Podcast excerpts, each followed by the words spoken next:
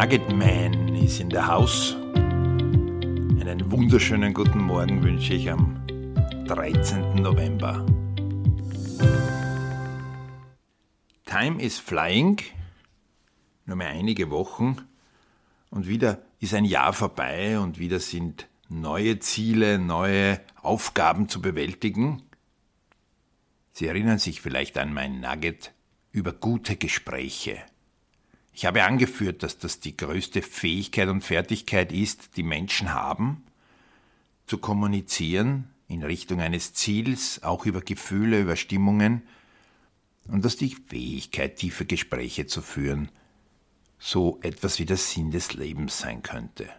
In jedem Fall hat es uns dabei geholfen, als Menschen wirklich erfolgreich zu sein.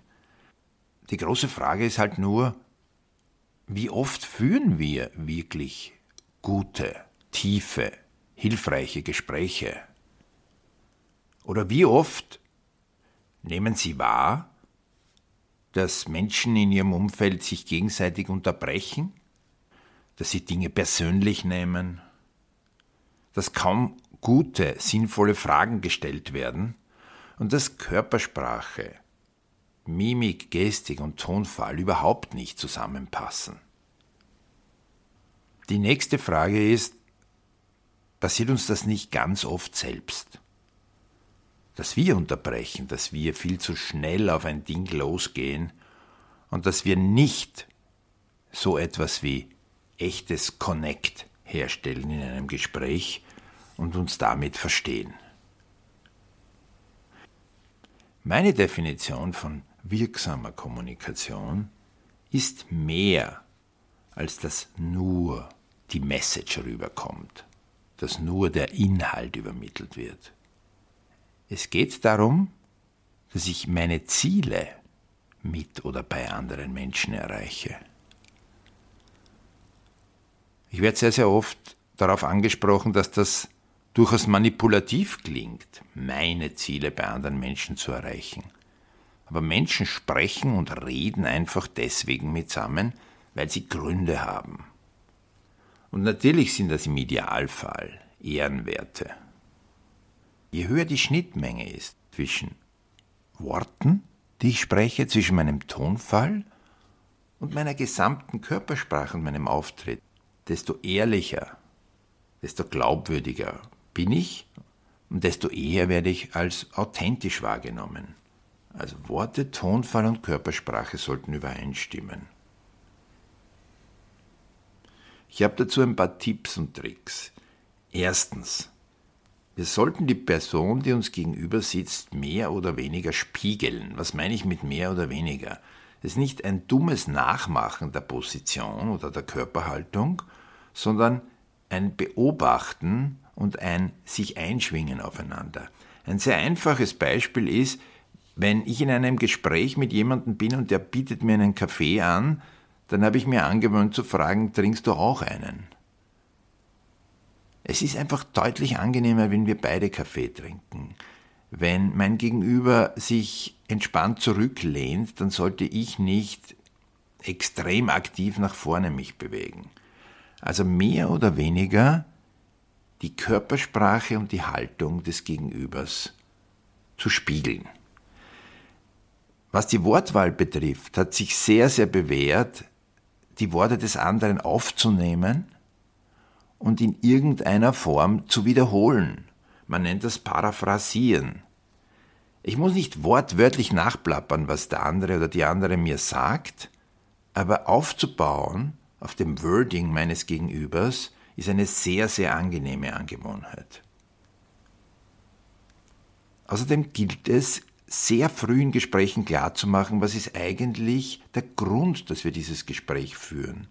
Was ist der Sinn, der am Ende erzeugt werden soll? Botschaften, die wir senden, sollten klar sein und auch einen Nutzen für uns beide haben, wenn wir hier schon miteinander sprechen. Wortwahl, Tonfall, Körpersprache sollte der jeweiligen Zuhörergruppe angepasst sein. Das hat etwas mit Alter zu tun, mit Ausbildung, mit Status, Aber das natürlich zu berücksichtigen macht Gespräche besser. Und das wiederum führt uns dazu, dass wir vielleicht nicht so sehr auf unsere grundsätzliche Brillanz immer vertrauen sollten, sondern ein paar Sekunden vor Gesprächen uns in die Position des Gegenübers oder auch einer Gruppe, vor der wir reden werden, versetzen. Ich versetze mich ein paar Sekunden lang in die Position des anderen hinein und überlege mir, was ist die Erwartung, was ist vielleicht auch die Einstellung oder die Stimmung, in der ich andere Menschen antreffen werde. Ganz kurz zusammengefasst. Körperhaltung spiegeln, paraphrasieren, das heißt die Wortwahl aufzunehmen, die uns der andere anbietet, einen Sinn zu geben und uns einzustellen auf unser Gegenüber.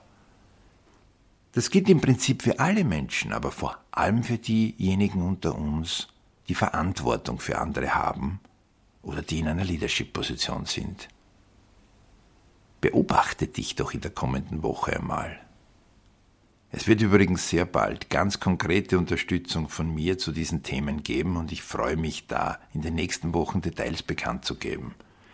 In der Zwischenzeit kann ich euch mein aktuelles Lieblingslied aber nicht vorenthalten. Für alle, die in Österreich ein wenig Radio hören, wird Out of Order ein Begriff sein. Ich wünsche eine wunderschöne Woche.